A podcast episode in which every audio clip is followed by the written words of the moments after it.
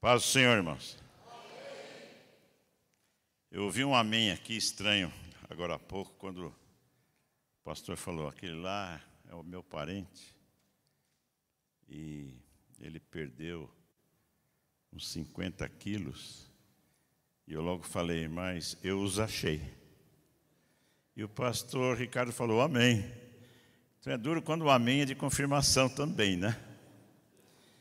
Mas, amados, é muito bom estar aqui, estar com todos vocês, mas principalmente em torno do Senhor, estando ao redor dEle, da palavra dEle. E eu quero cumprimentar a todos, aos pais, feliz Dia dos Pais. Eu tenho o privilégio de comemorar duas vezes por ano. Lá é o segundo domingo de junho e aqui é o segundo de agosto, né? Mas também quero agradecer a Deus pela minha família, meus pais, pela minha esposa, que deve estar me ouvindo ali, né? I love you. E preciso tomar cuidado. Amados, eu vim aqui não para falar de mim, falar de outras coisas, mas para falar de Jesus. Ele me deu vida, ele me deu razão para viver. Ele me deu motivo para viver. Um dia eu entendi que uma garrafa bonita, com um selo lindo, mas vazia, não vale nada. E nós nos vestimos, nós nos arrumamos. Eu já cumprimentei tanta gente perfumada aqui, pastor.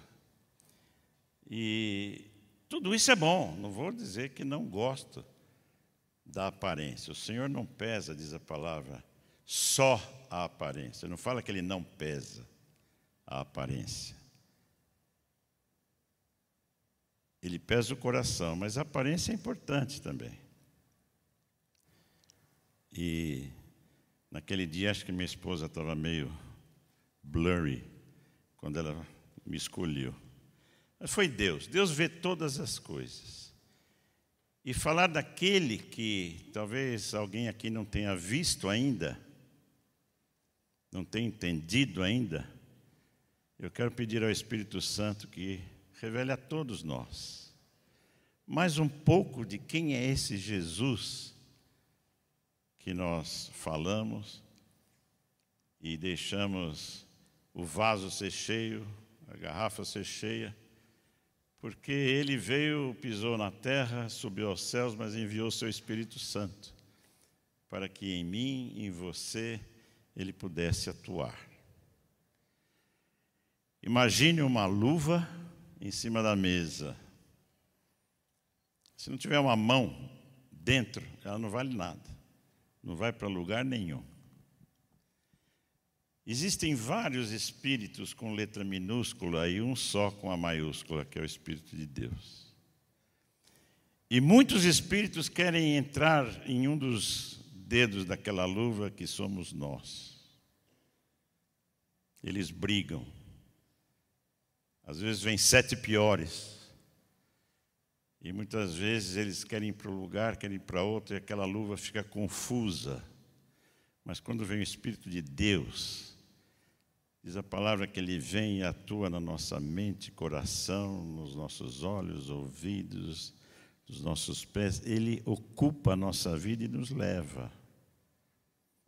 O valor não é da luva, é de quem ocupa os lugares dessa luva. Então eu quero pedir que hoje você comigo deixe o Espírito de Deus entrar na tua vida. Para que não só hoje, mas todos os dias você caminhe conforme a vontade de Deus. Romanos 8:1 diz que nenhuma condenação há para aqueles que não andam mais segundo a carne, mas segundo o espírito. E eu quero crer que todos aqui querem andar segundo o espírito, mas o espírito de Deus.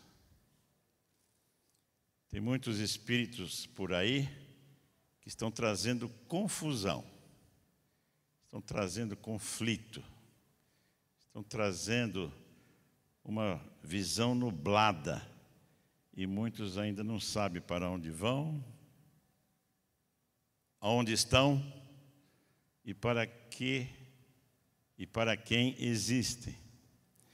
Então, tudo isso é o Espírito de Deus que faz, que fala. Não aquilo que eu falo, mas eu peço que aquilo que o Espírito falar a você, você dê ouvidos nessa noite. Amém?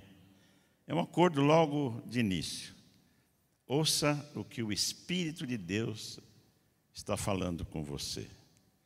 Se eu conhecesse todos aqui na intimidade e soubesse o teu problema, eu não pegaria um microfone para falar, eu iria direto para você.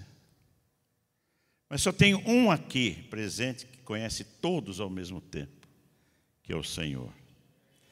E a cada um ele trata individualmente, ele sabe a tua necessidade, ele conhece a tua alegria, tua gratidão, ele conhece todas as coisas. E por isso o pastor disse: se você está aqui, primeiro, você está vivo.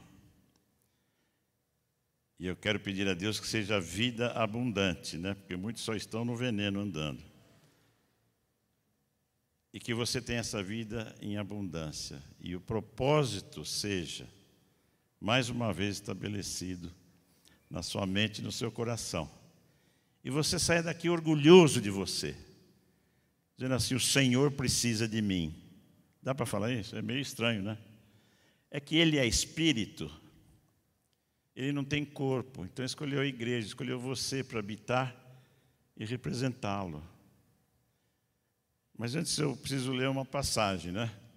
Normalmente é assim, né? Para a gente ler um versículo, ora, mas o Espírito de Deus já fala conosco desde o momento que aqui chegamos, desde o momento que o Espírito disse: Vamos à casa do Senhor. Se você trouxe a Bíblia, a iBíblia, iPhone Bíblia, iPod, iPad, é, abra lá no livro de Tiago, Tiago, capítulo 1.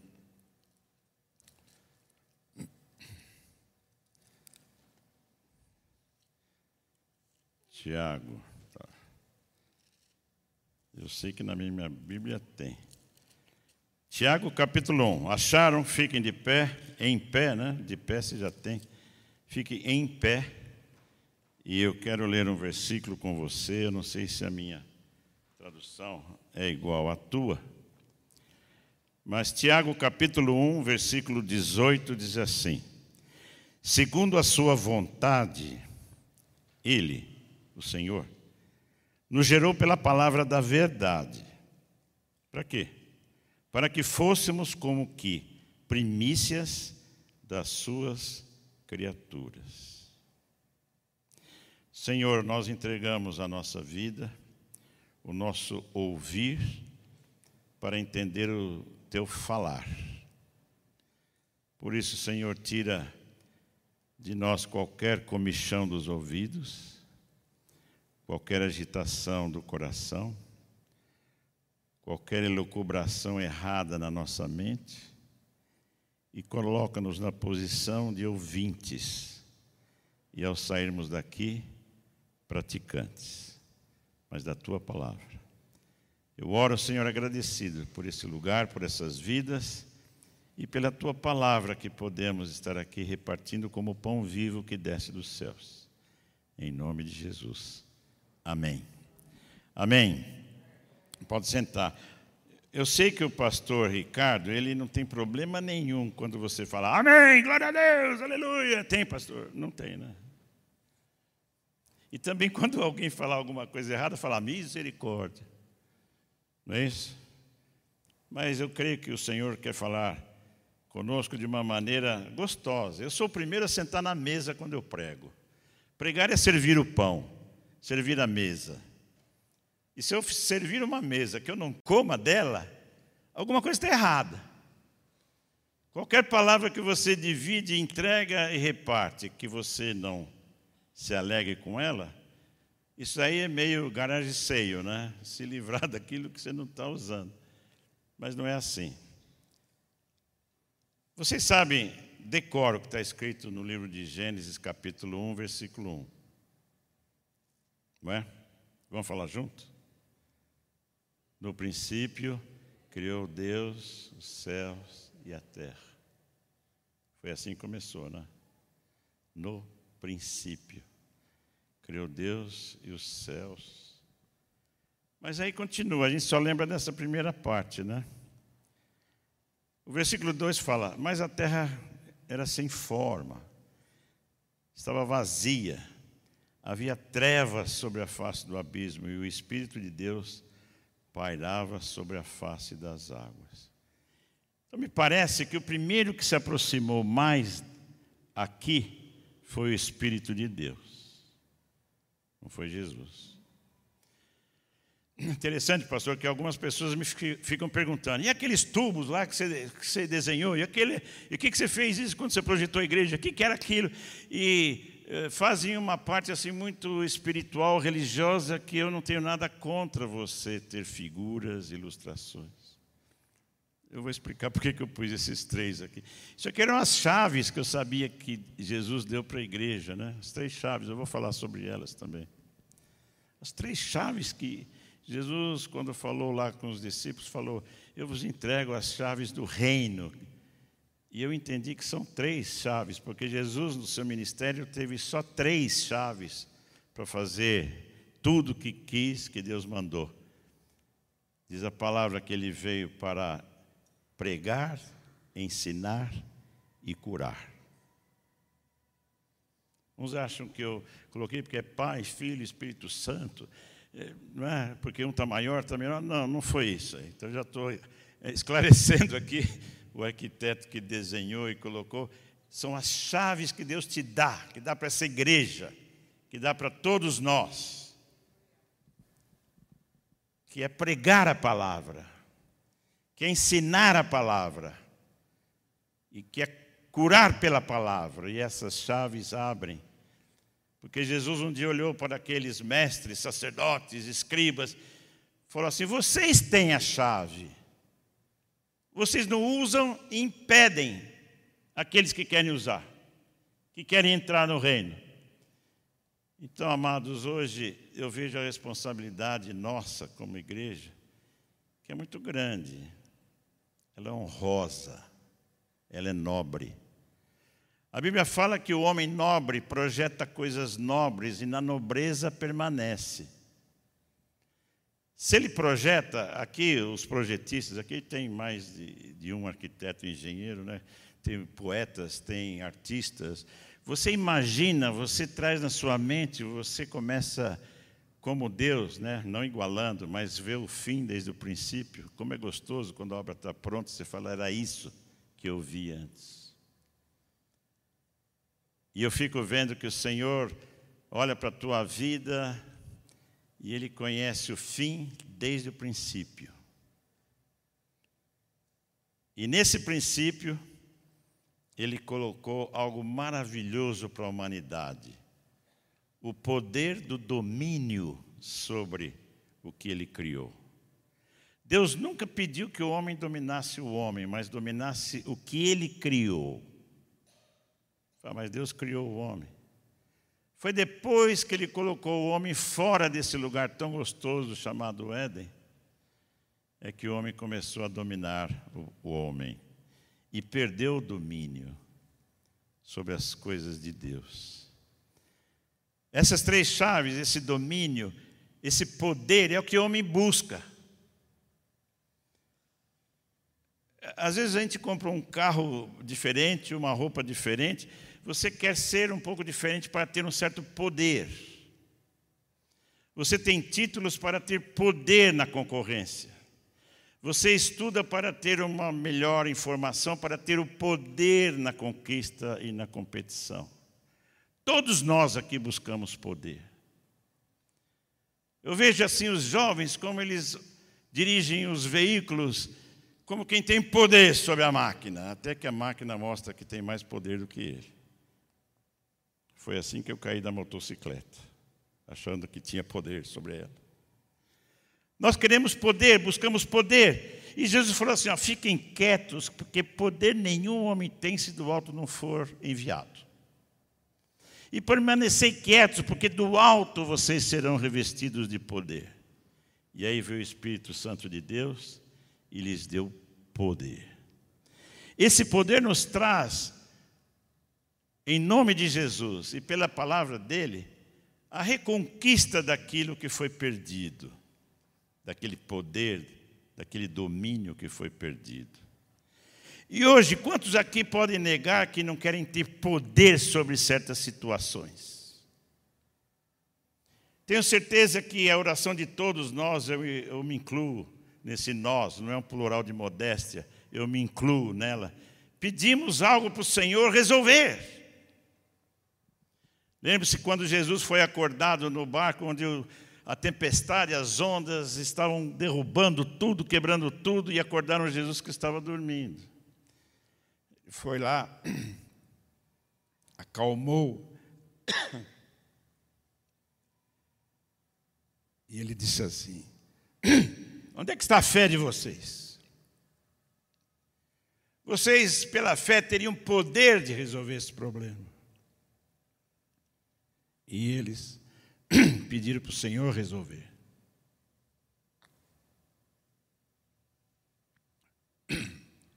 Pela misericórdia, ele tem resolvido vários problemas. Mas assim como ele fez com os discípulos, eu levo uma bronca. Hélio, onde é que está a tua fé? Se a fé vem pelo ouvir e ouvir pela palavra de Deus, tem situações que o Senhor nos deu esse poder, essa autoridade no nome dele, de falar assim: cesse em nome de Jesus. Ou não. Você quer o teu filho abençoado? Então, todas as noites você vai lá antes dele dormir e fala: Deus te abençoe. Se ele tiver algum problema, você ora com ele, repreendendo aquele problema, porque ele vai para a escola e você não sabe o que vai acontecer. Ele também precisa aprender a ter domínio sobre aquela situação. Ele só vai ter domínio se do alto também ele for revestido de poder. Não é só quando adulto, não. Quando criança também. Porque a criança se dará a conhecer pelas suas obras. Os pastores aqui oraram pelas crianças para quê? Porque elas vão aprender a palavra de Deus. E educadas no caminho que devem andar, quando velhas, elas não vão se desviar dela. Porque existe um poder que quer fazer você desviar. Eu tenho uma caminhonete que explodiu o pneu. Levei lá para consertar, ele levantou assim e falou: Vem aqui. Eu olhei, a parte de dentro do pneu estava tudo gasto já naquela é, faixa de aço, né? Eu falei: o que, que aconteceu? Qual foi o problema? Ele olhou para mim e falou assim: Você foi o problema. Você não alinhou, não cuidou. E de seis rodas, uma estourou. E eu tive que trocar seis. Mas muitas vezes nós não percebemos aquilo que vem contra a nossa caminhada, que quer nos tirar do caminho. Nós queremos ser o rei da cocada, queremos ser os donos, os poderosos. Muitas vezes é assim. Eu lembro de César, o rei. Ele foi rei porque ele mandava seus inimigos para a morte. Até crucificados foram. Mas nós servimos um rei que foi rei porque ele foi para a cruz por causa dos seus inimigos. Olha a diferença. Mas o pai ensinou a dominar a situação. Não foi fácil para Jesus falar: Pai, se for da tua vontade, me livra desse cálice, Pai. Aí vem exatamente naquela hora o poder e o domínio sobre a situação, quando ele diz: Porém, seja feita a tua vontade. Deus não vai dar tudo que eu quero, que eu peço. Não, nem para mim nem para você. Mas Ele vai dar aquilo que você e eu podemos administrar. Deus conhece a nossa estrutura, Deus conhece e lembra-se que somos pó. Então ele lembra o que fez lá desde o princípio. Ele falou: Vou agora. Por dez vezes o Senhor falou com a criação. Se você ler o capítulo 1 e 2 de Gênesis, você vai ler dez vezes. E disse Deus, e disse Deus, e disse Deus. Uma vez só, ele não conversou com a criação, ele conversou com o Filho com o Espírito. Ele falou: façamos. E aí ele fez. E deu esse domínio, esse poder para o homem, e ele, de repente, por uma desobediência tão, parece ingênua, né? Mas não era, não. Eva não tinha fome de comida, ela tinha fome de informação. Porque a árvore era de conhecimento, a ciência do bem e do mal. E todos nós queremos conhecer o bem e o mal, todos. O livro que eu leio, que prende atenção, que você lê e prende atenção, o filme que a gente assiste e vê e prende atenção é aquele que tem um vilão e um herói. Se não tiver um vilão e um herói, não é interessante o filme nem o livro. Porque a gente fica torcendo, sabe quem é que tem o poder ali de ganhar? E sabe aquelas lutas que no último segundo é que o herói ganha? É duro de ver, né? O cara está lá, parece está mais baixo que rodapé ali, apanhando e tudo. Mas quem já assistiu o filme fala, ele vai ganhar, mas não é bom ver sofrer. Nunca diga, há males que vêm para bem. Isaías 5,20 fala assim: ai daquele que diz ao bem mal e ao mal bem, da luz escuridade e da escuridade luz, do doce amargo e do amargo doce. O mal vem para o mal, o bem vem para o bem. E o Senhor não deseja o nosso mal, Ele deseja o nosso bem. E o Senhor, quando corrige, quem é que gosta que levanta a mão? Opa, opa. Né? Ele disciplina o filho que ama. E diz o livro de Hebreus que no princípio não tem nenhum sabor gostoso, mas depois cai a ficha e a gente fala, hã. Hoje eu estou na idade, estou quase com 72, mas hoje eu estou na idade que eu faço assim, hã. Meu pai tinha razão. Hoje, quando eu vejo os netos, eu falo, hã, eu fiz certo com os meus filhos. Eu posso estragar meus netos porque eu eduquei meus filhos. Se eu não tivesse educado meus filhos, eu tinha estragado, aí tinha que reeducar meus netos. Entendam bem, né? O estragar é o espólio, né? Que é assim, mimar demais. E nós todos aqui somos mimados pela abundância. Ar-condicionado, luz, microfone, conjunto que canta, roupa, perfume, todos estão aqui num ambiente maravilhoso. Somos mimados pela abundância. Eu estou procurando um missionário que vá para Alis fragmutosia. Se alguém quiser, me procura aqui. Onde a gente prega com a vela, as cobras passam no meio da perna e todo mundo tem que falar glória a Deus. E é glória a Deus mesmo. Somos mimados pela abundância e quando vem a abundância nós queremos mais. Queremos ter o poder de barganha com o Senhor, dizendo: Senhor, meu vizinho aí comprou a casa, eu ainda tenho que alugar. Senhor, ele comprou o carro novo. São coisas meio que indiretas que muitas vezes a gente não vê. E o que a gente não vê, a gente chama ponto cego. Não é isso? Ó, dirigir aqui em São Paulo não é fácil, pastor. Eu quase apanhei dos motoqueiros ali na marginal. Eu olhei no espelhinho e mudei de faixa. Ah, quando eu mudei de faixa, eu quase derrubei o motoqueiro. Eu não via. Estava no ponto cego. Todos aqui têm um passado, todos nós aqui. E nesse passado tem um ponto cego. Ninguém vê. O salmista falava assim, no Salmo 19: Senhor, me livra dos pecados ocultos.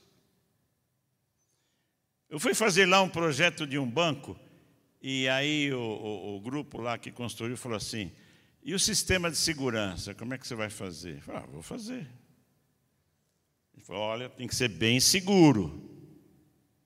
O banco tem aqui muitos documentos e, e, tem que ter uma lista de segurança, porque eu tenho que dar garantia para o cliente.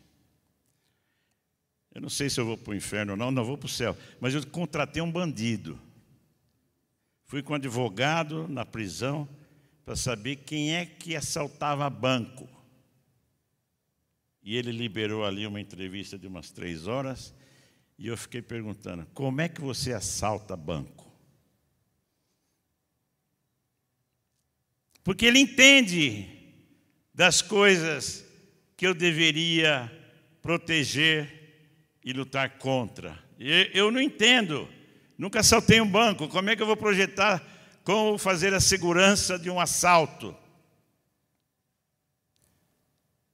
E o que ele mais me falou foi assim: olha, coloca mais 20 câmeras, porque isso daí tem muito ponto cego.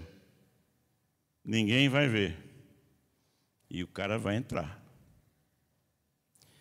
Olha que coisa maravilhosa Jesus fez quando ele falou assim: eu morri, vocês também vão, mas comigo vocês vão viver.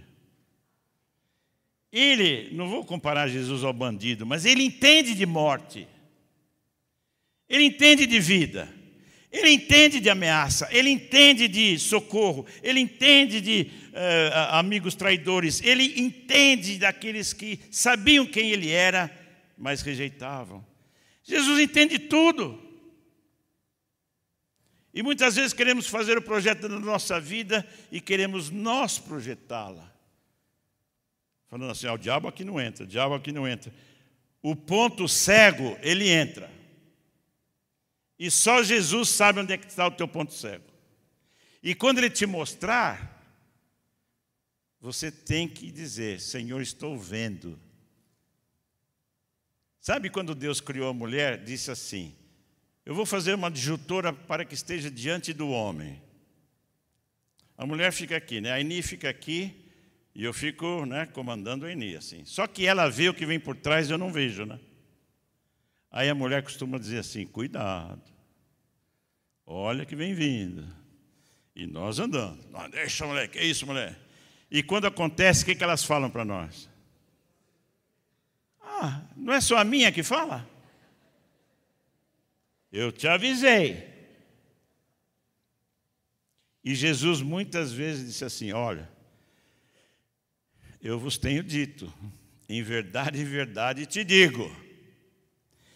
Irmãos, e quando eu vejo que na palavra de Deus, quando Deus criou todas as coisas, Ele fez algo maravilhoso. Ele falou: o homem perdeu mas eu criei para ele. Eu fico pensando, pastor, assim, pode ser que eu estou elucubrando muito alto, mas Deus é espírito.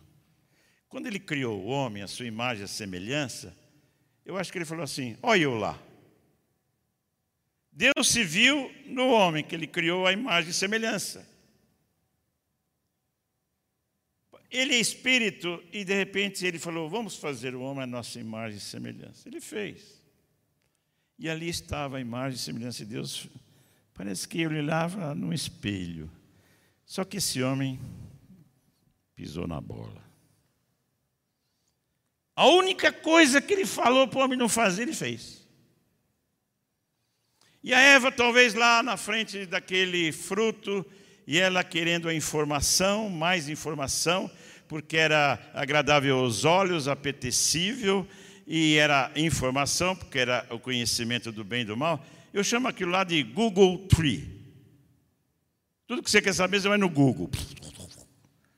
Sai daqui da igreja, é o que o pastor pregou, ele vai no Google. O Senhor fala com ele, ele vai no Google. Não sou contra Google, não, meus amados. Nós queremos mais informação para ter mais poder sobre os pensamentos. E a Bíblia fala: não conheça, não saiba mais do que convém saber. Porque muitos de tanto conhecimento vão ficar loucos. Muitos discípulos falaram assim: olha, as letras, Paulo, te fazem delirar. E às vezes é isso mesmo, não estou dizendo para ninguém ser ignorante, mas saiba o que o Espírito está te ensinando. Porque hoje as informações são várias. E gravando, guardando e seguindo, muitas vezes nós perdemos o controle das situações. Deus falou para Adão assim: se você comer, você vai morrer. Adão esperou 930 anos para morrer. Igual aquela briga na escola que o pastor Ricardo Sérgio fazia, ele falava assim para os amigos dele: Você vai ver lá fora quando terminar a aula. Era duro passar o tempo até a saída, né? Sabe aquelas ameaças? Você vai ver com quantos paus você faz uma canoa. Você vai ver aquela coisa do futuro que você não tem poder. E você fica imaginando. What if? E agora? Que vai ser dia 10. O que, que vai acontecer? E que... Minha mulher me liga a cada cinco minutos para saber se está tudo bem. Eu falo, está tudo bem. Até daqui cinco minutos eu sei que não sei. Nós temos essa preocupação do amanhã e depois, temos que saber mais. Jesus ficou quietinho 30 anos. 30 anos. E três anos só que ele falou. E quando tinha 12, ainda ele abriu a boca, que está registrado aqui, que ele ministrava, ensinava lá no templo, e falou para o pai: Por que vocês estão me procurando? Eu estou cuidando das coisas do meu pai. Ele tinha poder da situação desde a sua meninice, desde a sua idade da razão. Então, amados, eu, no fim, pastor, eu quero pedir licença ao Fernando vir aqui cantar aquele hino que fala da reconciliação. Imagine uma cruz e você no centro daquela cruz. Às vezes a gente olha na cruz e vê a mão, vê a cabeça, olha para o pé, presta atenção é, em alguma parte, mas presta atenção naquele centro da cruz, onde tinha ali a vertical e a horizontal. Você naquele ali que Jesus encontrou a maneira de nos reconciliar com o Pai e com os irmãos. Coloque-se ali, porque a palavra de Deus fala que através de Cristo nós fomos reconciliados. Lá nos Estados Unidos tem, não sei se aqui também tem, os bancos, as organizações financeiras, eles mandam cartas para as pessoas dizendo assim: consolide as tuas dívidas. Consolidar significa agrupar num só. Conciliar significa agrupar numa coisa só. É fácil lá você ser consumidor e as pessoas consomem. Tem três, quatro, cinco, seis, dez cartões de crédito. E deve nos dez. Juros altos, ainda mais agora que a inflação está alta lá. Então vem as companhias e falam assim: olha, eu te empresto dinheiro, você consolida as tuas dívidas, paga todas as tuas dívidas e só deve para mim. A maioria faz isso. A maioria quer ficar preocupado com um só. Mas a Bíblia fala que Deus, através de Jesus, nos reconciliou. Ele pagou todas as dívidas. Ele pagou todos os pecados e concentrou nele a nossa dívida. Só que ele não cobra. Quando ele olha para nós, ele sabe que somos pobres e necessitados. Por isso que todos os dias nós temos que olhar para aquele momento que ele nos reconciliou com o Pai. E pede que nós estejamos na reconciliação com os irmãos. Nós sabemos que o Senhor deu para a igreja. Se você está com a Bíblia aí, leia lá em 2 Coríntios. Eu vou abrir também. Às vezes eu tenho preguiça até de pôr os óculos, porque eu ponho os óculos e eu não escuto. É um negócio meio doido, né? Eu não sei conversar de óculos. Tem algum psiquiatra aqui? Segundo Coríntios capítulo 5. Você sabe qual que é, né? 2 Coríntios, capítulo 5, eu vou ler alguns versículos aqui a partir do 17. Portanto, se alguém está em Cristo, nova criatura é. Lembre-se que ele nos gerou novamente pela palavra da verdade, como se fosse primícia das suas criaturas, os primeiros, a origem, o natural, aquele que tinha poder, que tinha comunhão com o Senhor, autoridade sobre as situações. Quem é que não quer aqui ter esse poder e domínio sobre as situações? Não para ser o rei da cocada, mas para provar que o Senhor te revestiu de poder. Diz a palavra assim: portanto, se alguém está em Cristo, nova criatura é. As coisas velhas já passaram. Tudo se fez novo. E tudo isso provém de Deus que nos reconciliou consigo mesmo por Jesus Cristo e nos deu o ministério da reconciliação.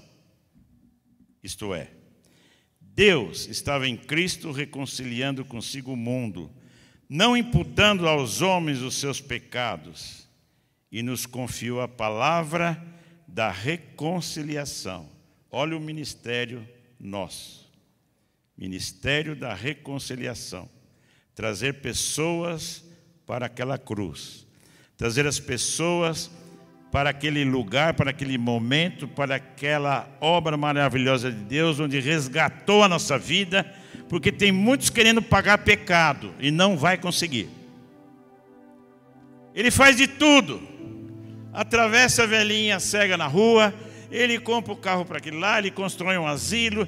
Isso não é ruim, não estou dizendo que isso seja ruim, mas isso não é para reconciliar com Deus, só Jesus Cristo. E todos vocês, todos nós temos esse ministério da reconciliação.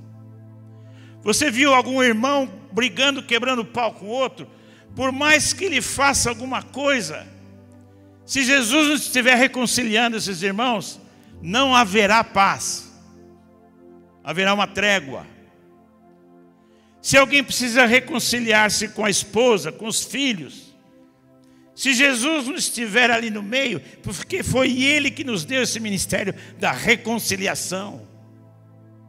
Como é bom ter um conselho de alguém que me faz sempre andar bem com os empregados, sempre andar bem com os da família, sempre andar bem com os obreiros, sempre andar bem com os colegas do ministério, sempre andar bem, olhando, diz a palavra, até tendo paz com seus inimigos.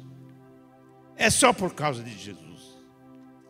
Não tem outra maneira de nós termos essa volta, senão segundo a palavra da verdade que nos gera como a primícia da criatura. Todas as coisas mudam, mas nem todas as coisas são para mudar. As estações mudam, as árvores mudam, o curso dos rios mudam. São Paulo, Vila Madalena mudou. Tem coisas que não mudam. A raiz da árvore não pode mudar, não pode sair da terra. O peixe não pode sair da água, senão ele morre. Nós não podemos sair da palavra e nem do Senhor, senão nós pereceremos. Se nós queremos reconciliar algo, eu tenho falado com muitas pessoas, interessante, né? Eles me chamam para conversar antes de morrer. Parece que a gravidez, a morte é uma gravidez, eles sabem quando está na hora de dar à luz. Quer consertar a sua vida com a família, com a sociedade, consigo mesmo e com Deus. Quer reconciliar-se, quer se juntar, ele quer resolver um problema, porque sabe que está o tempo com a hora diminuindo. É o countdown. 10, 9, 8. Todos nós vamos dormir hoje. Eu não sei quantos vão se levantar amanhã. Se eu morrer essa noite, eu sei para onde vou. Eu quero que você saiba também. Se estiver reconciliado com o Senhor. Jesus falou: sou a videira verdadeira e meu pai é o lavrador. Aquele que está em mim e eu nele vai dar muitos frutos.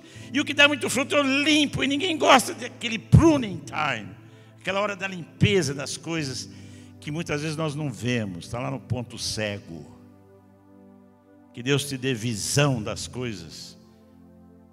Não é só o que o outro vê, porque o que o outro vê, quando você morre, vai falar: ah, vai para o céu, ele é bonzinho. Eu quero saber o que Deus vê. E qual é o ponto cego que o inimigo quer pegar na minha vida para me desviar do caminho. Mas só Jesus me reconcilia de volta ao caminho. Eu conheci o Senhor e com 18 anos eu abandonei. Demorei nove anos para voltar para o caminho. Piores anos da minha vida. Seria melhor não ter conhecido do que ter conhecido e largado. Era duro voltar. Se você precisa voltar, o Senhor te reconcilia nessa noite. Se você precisa voltar a alguma comunhão com o Senhor, aquilo que você fala, Ele me esqueceu, não te esqueceu, não. Ele te conhece antes de você ter nascido. Não tem ponto cego que Ele não veja. E se algo te persegue, como aquela moto estava ali do meu lado, que eu não via, É por isso que é Jesus quem vai à frente. Eu nunca vi alguém se perder seguindo a Jesus. Você já viu? E eu peço a Deus que te unja, que te prepare, que te alegre e que você assuma esse ministério da reconciliação. Hoje. Não durma sem falar I love you. Está perdoado. Me perdoe. E que tenha o Senhor Jesus entre vocês. Na situação, para que a gente tenha poder e domínio sobre aquela situação, para que possamos ser como primícia das criaturas. Tem princípios que não mudam. E a sociedade quer mudar, o homem quer mudar. Eu nasci homem e cresci, não virei mulher, continuo homem. Tem gente que acha que na infância é homem e na adolescência é mulher. Tem princípios que não mudam. Porque se você mudar o princípio, você está fora da situação de tomar controle, poder e domínio sobre as coisas. Você está fora. Eles vão cantar esse hino. Você sabe qual é, né? Cadê o Fernando? Você sabe qual é, né? É o que vocês cantaram. Não sei se era o número 2, 3, 4 ou 5. Mas reconciliados pela cruz, meus amados. Tem alguma coisa para reconciliar? Chame Jesus. Chame Jesus. Fala, Jesus, eu preciso, porque esse é o meu ministério. Não é o Senhor que vai fazer. Eu vou fazer em teu nome. Se você quer servir a Deus nessa capacidade, aqui, em qualquer lugar. Eu quero pedir que você venha aqui à frente, porque é do alto que recebemos o poder. Amém? Fique em pé enquanto eles cantam. Se você tem esse desejo, tem esse compromisso, vem aqui à frente. Depois o pastor vai orar por você.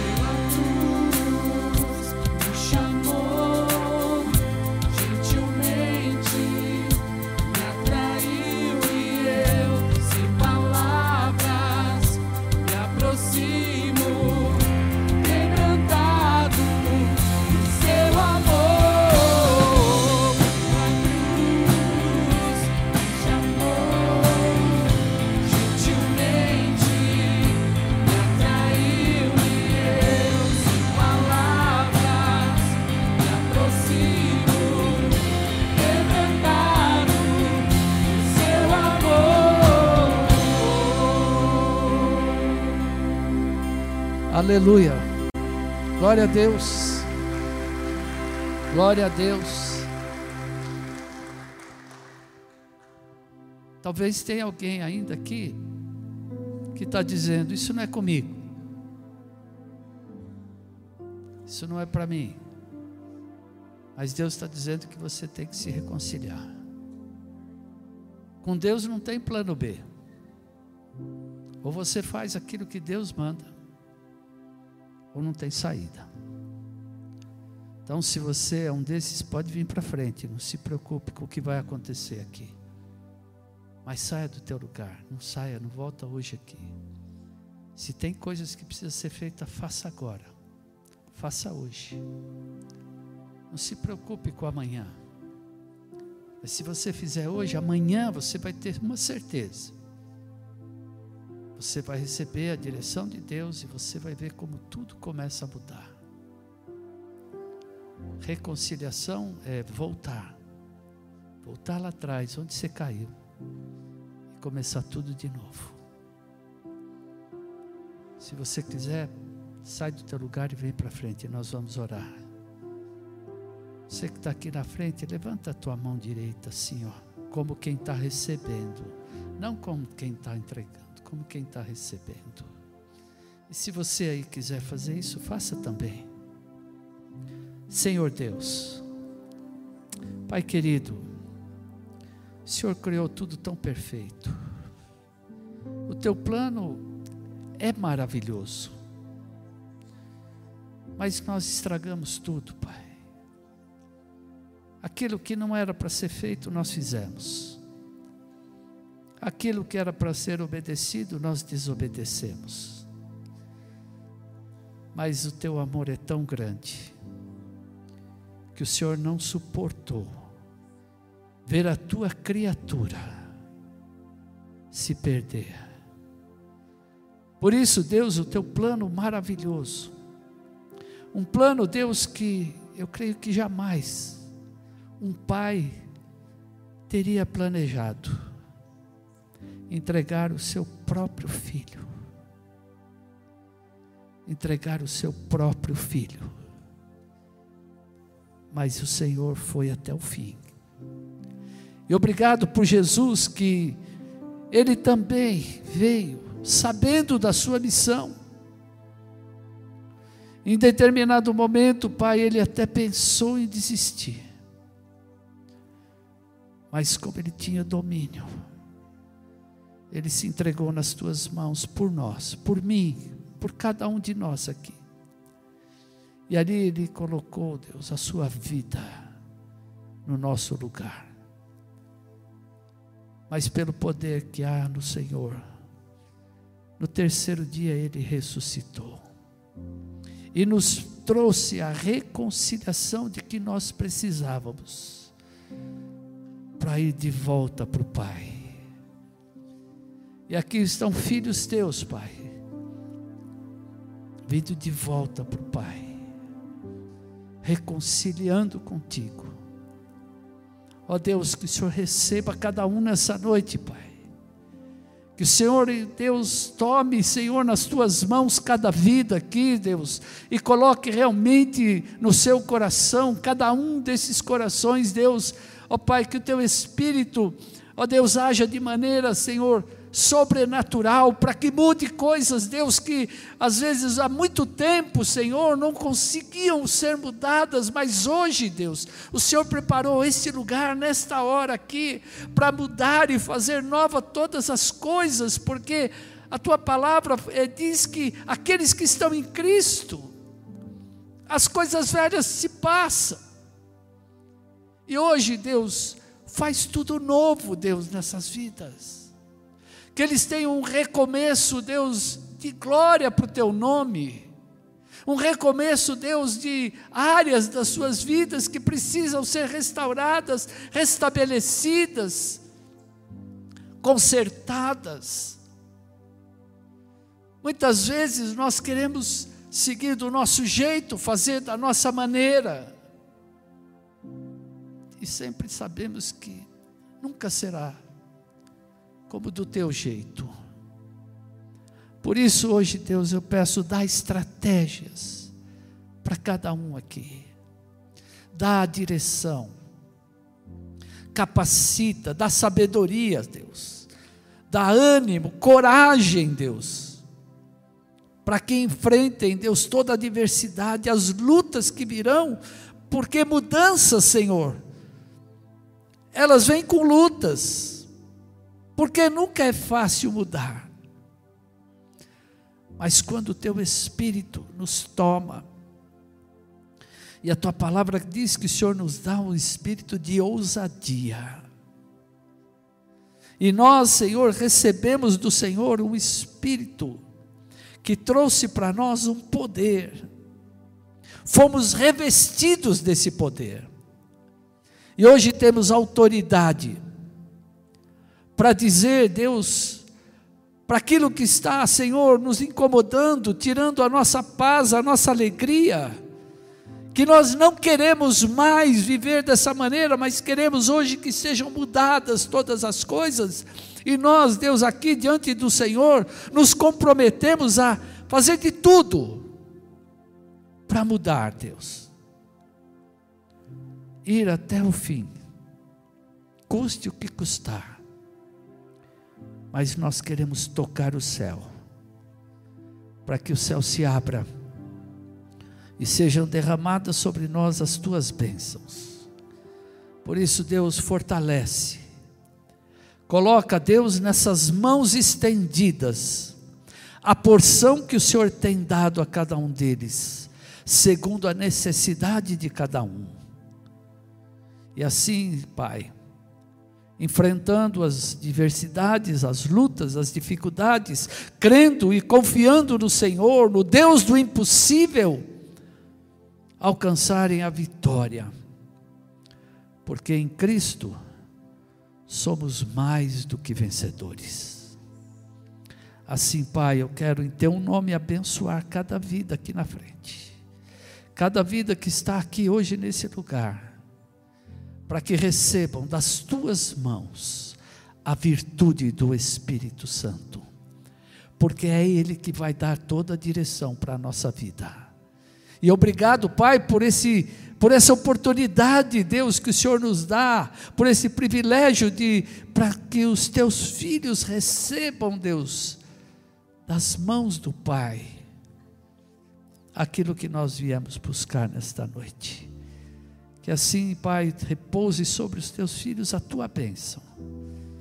E eles possam, Deus, sair daqui hoje levando, ó Deus, a bênção do Senhor que enriquece não traz dores. E assim possam testemunhar e dizer: Até aqui me ajudou o Senhor. E a partir de hoje, uma nova etapa começa na minha vida.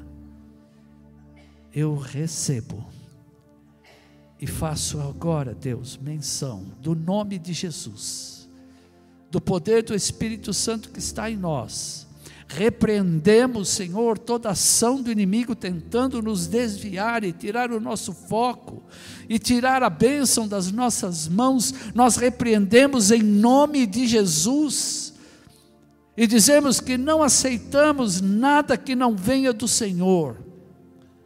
Não aceitamos nenhuma interferência. Deus ilumina os nossos pontos cegos da nossa vida para que a gente possa fechar todas as brechas, para que a gente possa colocar trancas nos nossos portões dos nossos muros. E o Senhor coloque os teus anjos sobre os nossos muros a nos guardar. E nós possamos declarar a vitória em Cristo Jesus. Assim eu oro e te agradeço e abençoo esse teu povo. Em nome de Jesus. E todos digam amém, queridos.